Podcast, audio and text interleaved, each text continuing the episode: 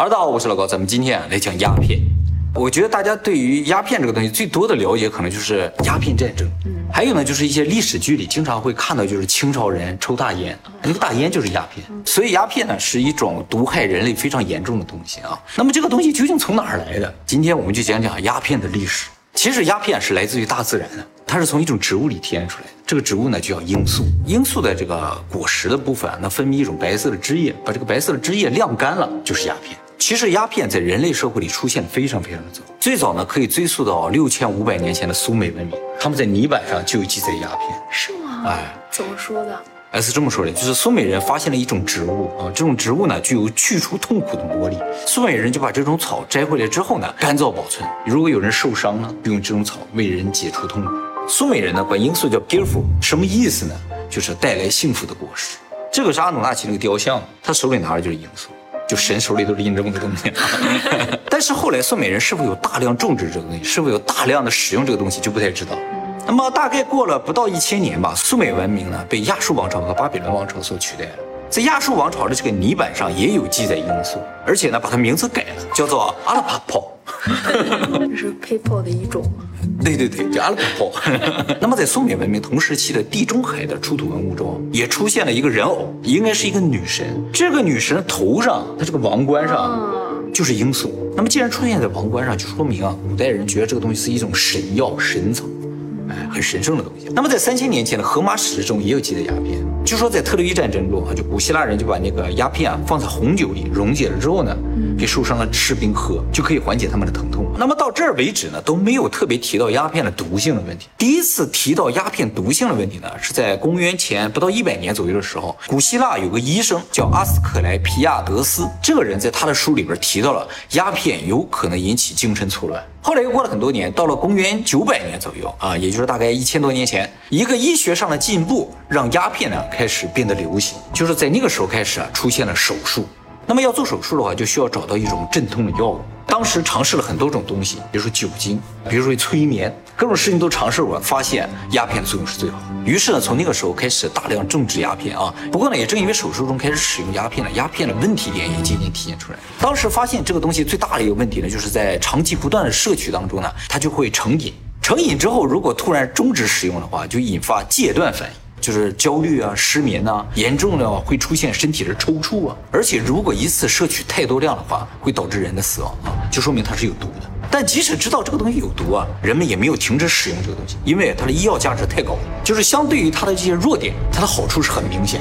其实，在那个时候啊，医学水平不是很发达，几乎所有的药都有三分毒的，所以鸦片的毒性在当时来看不算什么。所以呢，鸦片也就被普遍的接受了啊。后来呢，人们发现呢，鸦片还有一些其他的作用，比如说能够促进睡眠，就有很多睡不着觉的人或者头痛的人啊，他们就要服用一点鸦片之后呢，哎，就睡得很好。还有呢，就是它的果实可以吃嘛，有人就把它做成点心吃了之后呢，发现哎，这个东西可以安神醒脑。所以在一千年前的时候吧，鸦片是像红酒一样普遍的东西。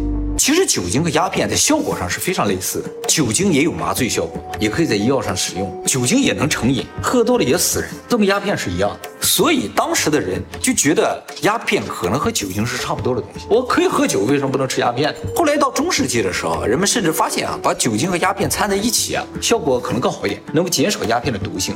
因为本身酒精和鸦片的效果是比较类似的，所以用酒精把鸦片稀释了之后，相应的它这个毒性就会减小。于是呢，人们开始把鸦片和葡萄酒、白兰地掺在一起，形成一些镇痛药物。这个药呢叫做劳达努姆，在当时是非常受欢迎，就像当年的可口可乐一样。后来到十六世纪末期的时候呢，中国出了《本草纲目》，里边也有记载鸦片，叫做阿芙蓉。《本草纲目》里说啊，这种药是来自于天方国的。天方国，天方国呢就是阿拉伯。哎，天方夜谭嘛，阿拉伯的故事嘛，是吧？一千零一夜嘛。而且《本草纲目》中还提到说，有一味神药啊，叫万能药，叫一粒金丹。哎。这个药呢的主要成分就是阿芙蓉，说能够治疗百病的啊。这叫阿芙蓉还叫阿芙蓉？应该是叫阿芙蓉的，因为这个名字是从阿拉伯语来的。阿拉伯语管阿芙蓉叫阿菲姆，哎，所以应该是阿。中国古代有个诗人叫张不端的啊，写了一首诗，里边就提到说：“一粒金丹吞入腹，使之我命由我不由天。”是 啊，从这儿来的。我应该是从这儿来的吧？是这个金丹吗？可能是吧，或者这个药名从这儿来也有可能。哎，以前人啊，到处在寻找这种长生不老药，你知道吗？都叫金丹。后来过两百年左右，到了十八世纪的时候啊，发生了一个很重要的事情，就是英国呀开始流行喝茶。你说贵族啊，他们都喝茶，但是英国本身茶的产量是比较小的。后来呢，他们发现了中国的茶呀，真的是太好了，深受英国贵族的喜爱，他们就从中国大量进口茶叶。当时中国是清朝，那么英国要进口茶叶，就需要向中国付钱嘛。但是当时并不流行付钱，就是你把英镑给我清朝，我没什么用啊，所以你最好用东西跟我换。而英国呢又没什么东西跟中国换，所以呢就付银子，就是重金属，用重金属来换茶叶。但是换着换着，英国发现这个事儿不对，重金属就那些，而茶叶每年它都涨，都换不合适，你知道吗？但是英国贵族他就需要这个东西，他想要，这怎么办呢？突然间他发现，就是离中国很近，他有个殖民地叫印度。这个印度啊，生产鸦片，在当时的概念，鸦片是种药材啊。于是英国就想了一招，就说让中国把茶叶给他，然后让印度呢把鸦片给中国，然后他给印度棉布。印度啊缺这个棉产品，没有棉，形成三角贸易。而且这个三角贸易好在什么地方啊？交换的东西全是农作物，英国的钱就不会流失嘛。那么这个三角贸易开始之后呢，就大量的鸦片开始涌入清朝了。一开始交易量是比较小的，对清朝也没什么影响。但是交易量越来越大之后呢，就发生问题了，就是输入清朝的鸦片呢，已经远远超出了医药所能使用的范畴。而且呢，原先引进的时候，主要都是达官贵人，有时候作为一种享乐啊，抽口大烟的。结果进来太多了，大烟的价钱就下降了，老百姓呢也买得起了，所以很多老百姓都开始抽大烟。这个输入量究竟有多大啊？在一七二零年的时候，就刚刚开始从印度进口鸦片的时候呢，一年才进口十五吨。过了一百二十年，到了鸦片战争开始之前，中国从印度进口的鸦片量达到两千五百多吨，翻了一百七十倍。据说在一八四零年附近的时候，中国每四个人就有一个人有这个鸦片中毒的现象，就是上瘾。所以清政府觉得这样不行了，于是决定禁烟。但是这个东西不是说禁就能禁的啊，尤其啊，就是有很多高级官员，那朝廷里的人他都抽习惯了呀，所以他就秘密的从英国的一些商人手里买这个东西，所以英国也没觉得怎样。后来朝廷就觉得这样也不行，我们必须彻底禁烟，就命令钦差大臣林则徐到广东去把英国商人手里的鸦片全都收来，然后在虎门那个地方给烧。了，史称虎门销烟。虎门销烟当时总共销毁了一千多吨的鸦片，烧了二十几天。结果呢，因为这个事情，英国怒了。我们这个三角贸易做得好好的，你突然说不做就不做了，你这不断我财路吗？而且呢，当时的英国和现在的英国是不一样的，当时叫大英帝国，在世界各地都有殖民地的。它扩张了几个世纪啊，所以在一八四零年的时候，英国就派了舰队啊，向清朝发起了第一次鸦片战争。鸦片战争是我们这边的说法啊，在英国它不叫鸦片战争，叫中英战争。那他们有说是因为什么引起的？其实可能说的也很少。不过鸦片战争是公认的，完全英方非正义的这么一场战争，而且是以毒品为由引发的战争。那么英国当时吧是刚刚经历第一次工业革命啊，所以他们有蒸汽的轮船啊，装备要比清朝当时好很多。最终呢，清朝战败，不仅没有能够禁止鸦片的进口，反而要扩大进口量，其实就是一种强买强卖的行为了。当然，因为鸦片遭殃呢，也不仅仅是清朝了，当时美国啊也挺严重。为什么呢？就是在第一次鸦片战争之后不久吧，一八四八年的时候，美国的加州发现了金矿，引发了淘金潮，全世界各地的人都上加州去淘金，其中就很多从清朝来。哎，这些人去的时候呢，兜里就揣着鸦片，结果不长时间，美国人也都开始抽大烟，而且不光是美国人，因为我说了，世界各地人都去嘛，这些人有些逃着金的，有些没逃着金，反正都回到自己故乡，也就把鸦片带回去了，结果鸦片在世界范围内流行开来。问你个问题啊，咱们现在出国了要有签证，要护照的，那个时候需不需要？需要吧？有什么吗？有通关文书。哎，果然厉害啊！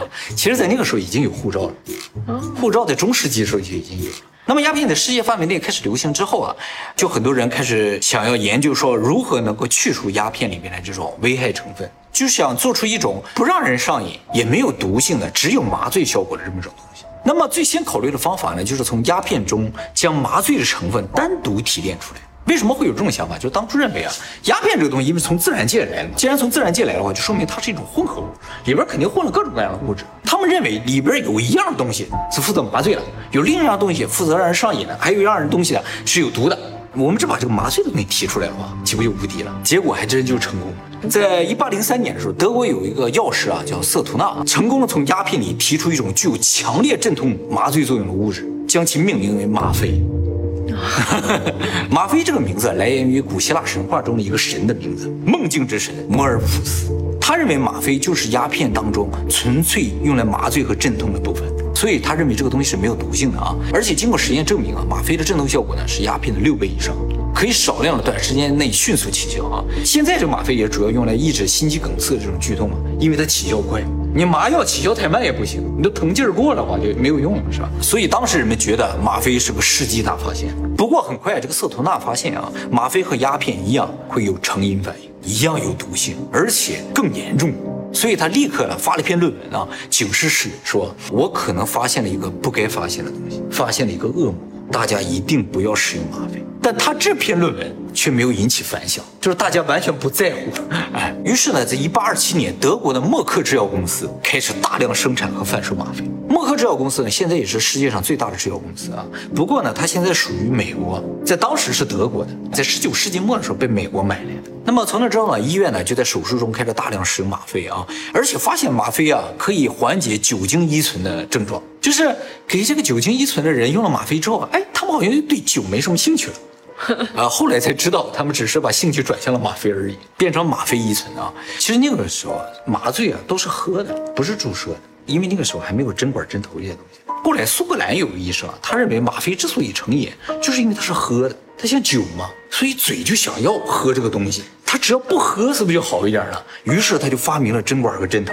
哎，注射的话，嘴就不会想喝呀。结果 注射了之后，问题更严重。他又发现了恶魔。对对对，所以我们现在的注射器啊，是为吗啡而生的啊。大家也可能看出来，这些医生啊，还有药师，他们不断的努力，都在向相反的方向发展，是吧？他们起初的目的都是为了防止鸦片的副作用啊，结果把鸦片提纯变成了吗啡。后来又为了减少吗啡的副作用，发明了针管。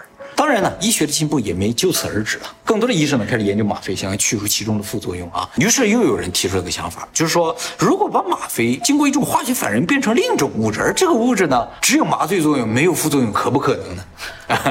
一八七四年的时候呢，英国圣玛丽医院的一个化学家叫韦特啊，他就用吗啡呢合成了一种物质，结果证实它比吗啡的作用还要强五倍，就是当初鸦片的三十倍了。但是副作用没有去掉。他用动物做了实验，他说给狗啊还有兔子吃了这个东西之后，狗一开始就变得特别的兴奋，但是很快呢就开始流口水啊，然后倒在地上就快要死掉。